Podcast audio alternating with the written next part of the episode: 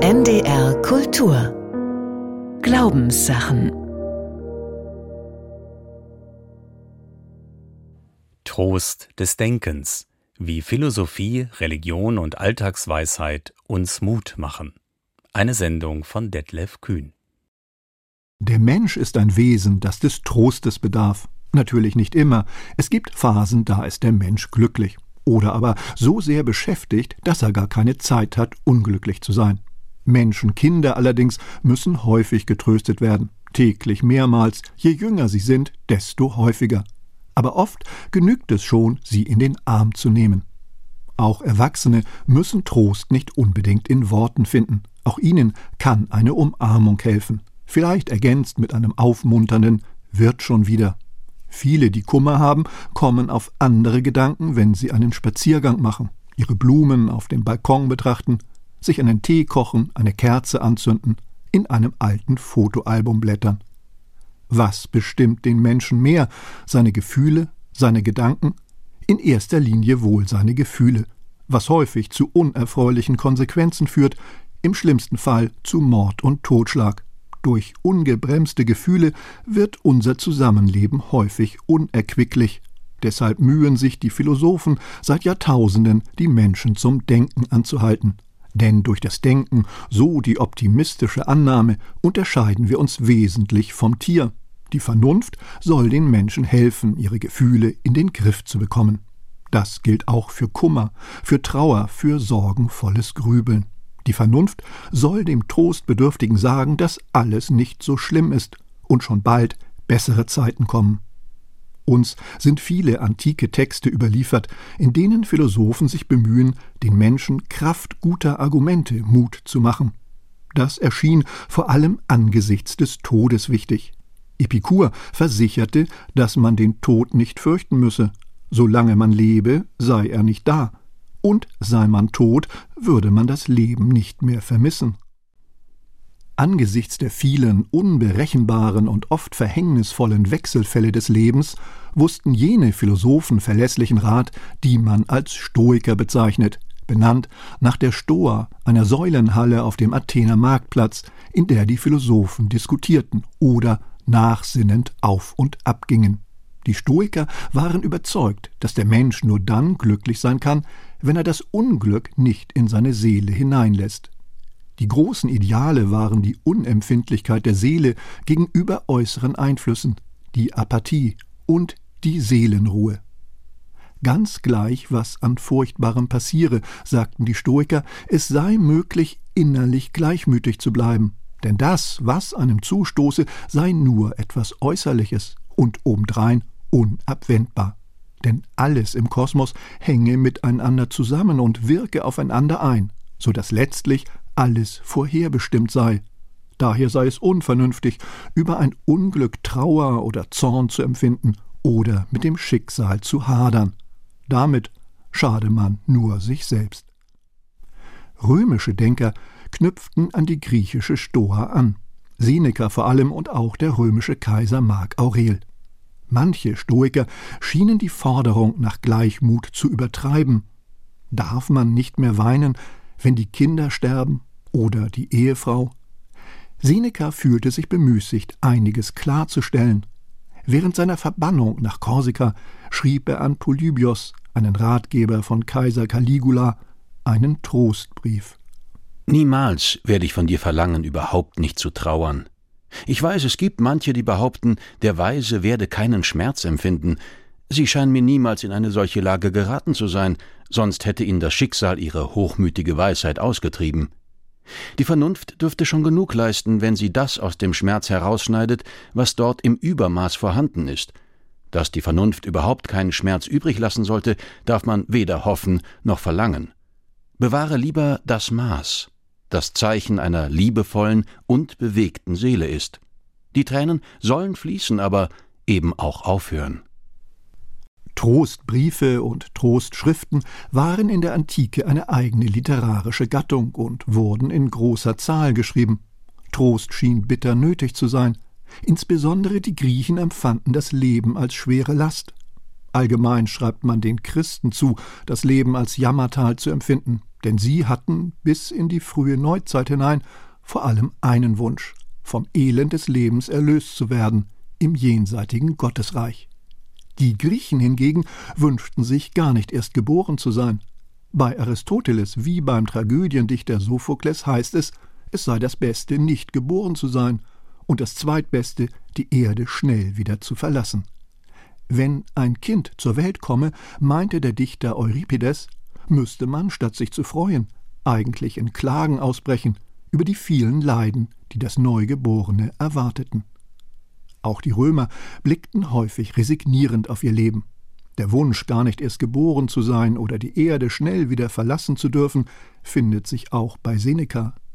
Und auch auf Grabinschriften wurde in römischer Zeit häufig Klage geführt. Über die Mühsal des Lebens, die erst im Tod ein Ende habe, über die Nichtigkeit der menschlichen Existenz, über die Grausamkeit, dass in der Stunde der Geburt bereits der Tod beschlossen sei.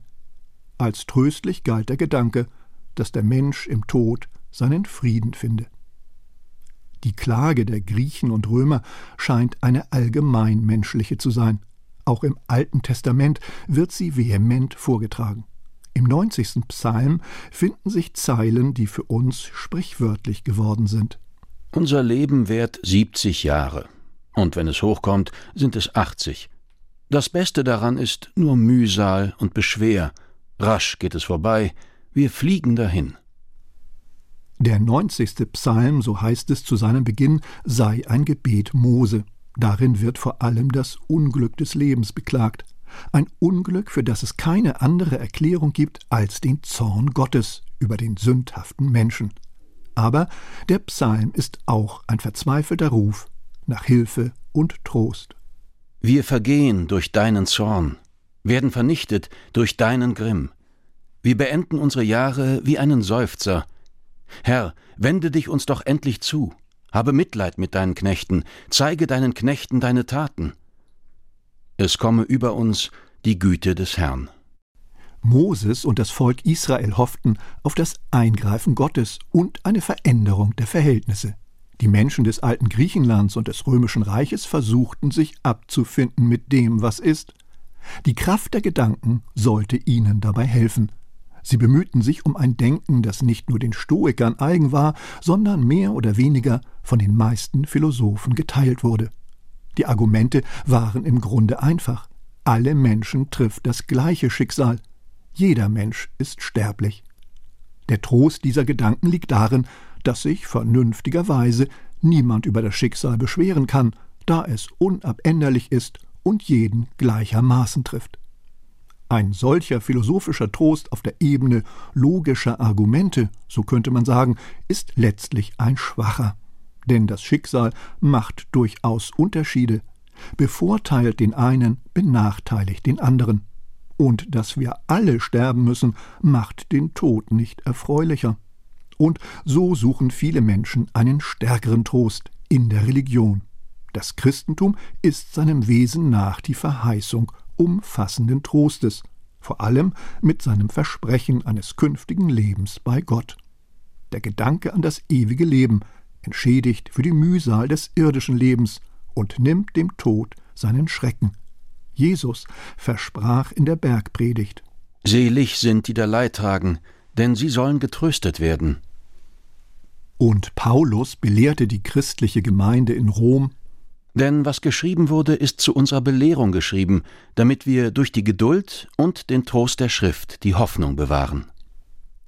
Die Schriften des Neuen Testaments erneuern Trostversprechungen des Alten Testaments. Eine findet sich beim Propheten Jesaja. Bei ihm sagt Gott, wie eine Mutter ihren Sohn tröstet, so tröste ich euch. Allerdings ist Gott bei Jesaja auch ein strafender Gott, der am Ende aller Tage Gericht halten wird mit Feuer und Schwert. Nicht für alle eine tröstliche Nachricht, denn viele sind es, die der Herr erschlägt. Tröstlichere Gedanken formulierte sehr viel später, im Jahre 524 nach Christus, der Römer Anicius Manius Severinus Boetius in seiner Abhandlung über den Trost der Philosophie, der wohl bekanntesten aller Trostschriften. Er verknüpfte philosophische Gedanken mit religiösen Trostgründen. Boetius lebte, als das römische Reich vom Gotenkönig Theoderich regiert wurde. Der ließ Boetius verhaften und wegen angeblicher Verschwörung zum Tode verurteilen. Es war nach allem, was man weiß, ein Willkürurteil, ungerecht und unerträglich. Doch der damals vermutlich 45 Jahre alte Boetius suchte in seiner Todeszelle nach einem Weg, sich mit seinem ungerechten Schicksal zu versöhnen. Im Geiste führte er einen Dialog mit einer klugen Frau, Philosophia. Von ihr ließ er sich überzeugen, dass alles, auch das, was ungerecht und willkürlich erscheint, im Ganzen der göttlichen Ordnung einen Sinn hat. Es ist die Vorstellung des griechischen Philosophen Platon, bei der Boetius hier Zuflucht sucht, die Idee von der Harmonie des Weltganzen, eine Idee, die auch das Christentum prägt. Was Gott tut, ist immer gut. Tröstlich ist für Boetius auch ein anderer Gedanke der klassischen Philosophie, dass der Lohn für ein gutes und tugendhaftes Leben nicht in der Anerkennung durch andere liegt, nicht in weltlichem Dank. Philosophia verheißt ihm einen anderen Lohn den schönsten und größten Lohn von allen. Weil das Gute an sich die Glückseligkeit ist, so ist es einleuchtend, dass alle Guten, eben weil sie gut sind, glückselig werden. Wir haben uns aber darauf geeinigt, dass diejenigen, die glücklich sind, Gottheiten seien, also ist der Lohn der Guten, dass sie göttlich werden. Der Lohn der Tugend liegt in ihr selbst, im guten Gewissen, in dem tröstlichen Gedanken, richtig und gut gehandelt zu haben in Übereinstimmung mit den göttlichen Gesetzen. Obwohl gar nicht sicher ist, dass Boetius Christ war, galt sein Trost der Philosophie lange Zeit als bedeutendes Werk christlicher Frömmigkeit, denn es war von starkem Gottvertrauen geprägt.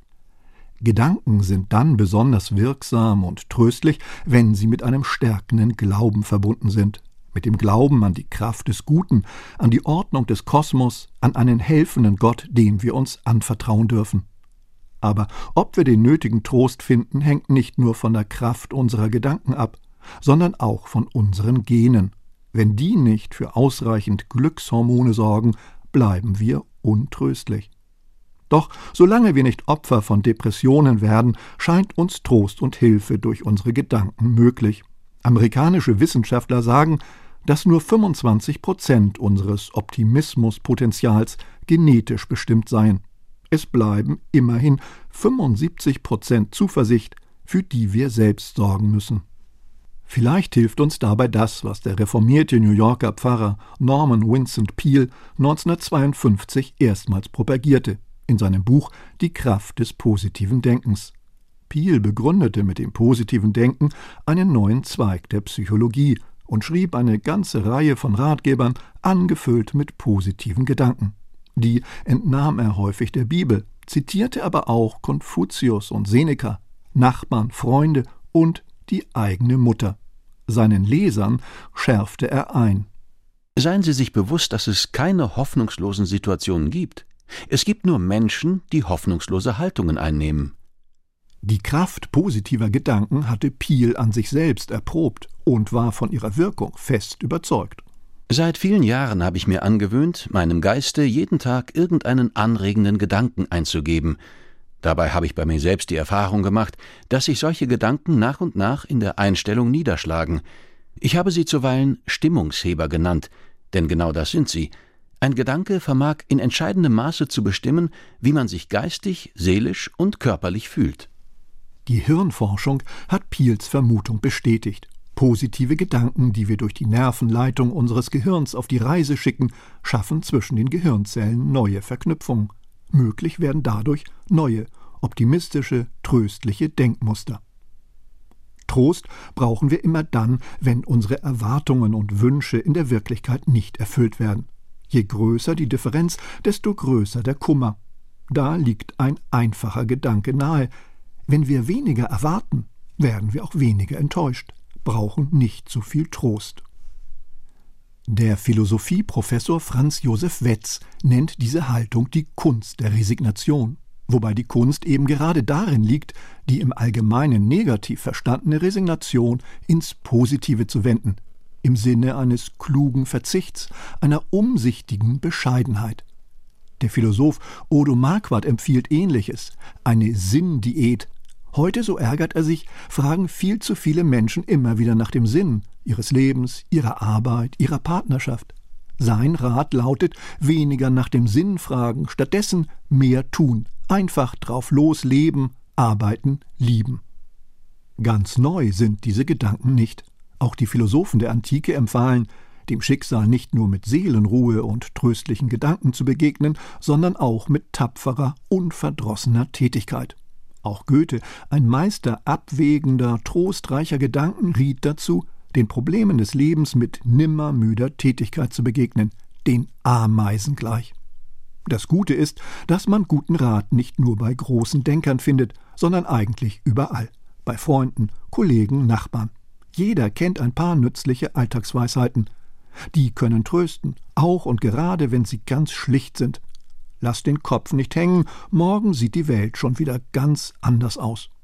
Jeder weiß, die Zeit heilt Wunden. Kommt Zeit, kommt Rat. Und viele, die Kummer haben, so sagt man, stürzen sich in ihre Arbeit. Lebenserfahrung führt zur praktischen Alltagsweisheit. Und weil diese Weisheiten ewig gleiche Grunderfahrungen des Lebens ausdrücken, finden sich viele unserer lebensklugen Gedanken auch schon in den Schriften der Antike. Die wohltuende Wirkung des Denkens liegt aber nicht nur in den richtigen Gedanken, sondern auch im Denken an sich.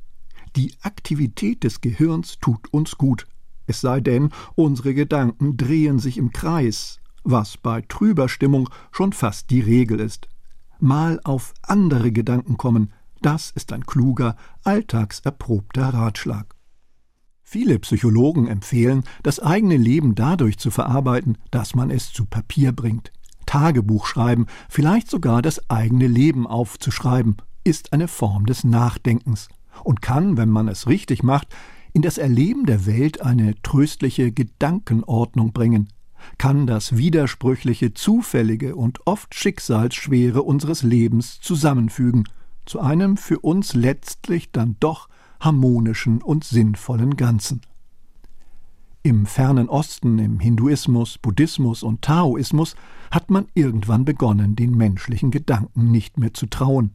Frei von Leid kann der Mensch nur sein, sagen die fernöstlichen Weisen, wenn der Mensch sein Denken überwindet und durch das Nichtdenken in die stille Unendlichkeit des kosmischen Ganzen findet. Wie bei dem Wunsch der antiken Klassiker nach dem Nichtgeborensein und wie bei der christlichen Sehnsucht nach Erlösung in einer jenseitigen Welt drückt sich im fernöstlichen Nichtdenken eine existenzielle Unzufriedenheit aus. Die Welt ist nicht so, wie wir sie uns wünschen. Wir verlangen nach einer anderen. Auch wenn sich unsere Gedanken hier im Abendland bisweilen im Kreise drehen, wir setzen weiter auf das Denken, suchen in ihm Hilfe und Zuspruch. Häufig auch durch eine noch nicht erwähnte spezielle Art des Denkens, die uns bei fast allen Problemen des Lebens Trost schenken kann. Es ist das unorthodoxe, sinnverdrehende Denken des Witzes. Die Absurditäten der Welt, die Tragik des Lebens ins Komische wenden, das kann uns innerlich frei machen, sogar angesichts des Todes. Die befreiende Wirkung des Humors wurde schon von Sigmund Freud gewürdigt, und Theologen haben im Humor sogar eine religiöse Dimension entdeckt, etwas, das diese Welt überwindet und auf eine bessere verweist. Sprichwörtlich ist der jüdische Humor eine traurig absurde Selbstironie, in der ein ganzes Volk seit Jahrhunderten Zuflucht sucht. Wer in ernsten Situationen scherzt, der setzt einer tristen Wirklichkeit eine andere Welt entgegen. Es ist eine Welt, in der Freiheit herrscht, hervorgerufen durch die Leichtigkeit und Freiheit des Witzes. Er kann Hoffnung schenken und Trost, denn alles ist möglich im Gedankenspiel. Trost des Denkens, wie Philosophie, Religion und Alltagsweisheit uns Mut machen. Sie hörten eine Sendung von Detlef Kühn. Neben dem Autor sprach Achim Buch. Zu hören und nachzulesen im Internet unter ndr.de-kultur und auch in der ARD Audiothek. Am kommenden Sonntag in den Glaubenssachen die milde Tat über Opfer, Spenden und Almosen. NDR Kultur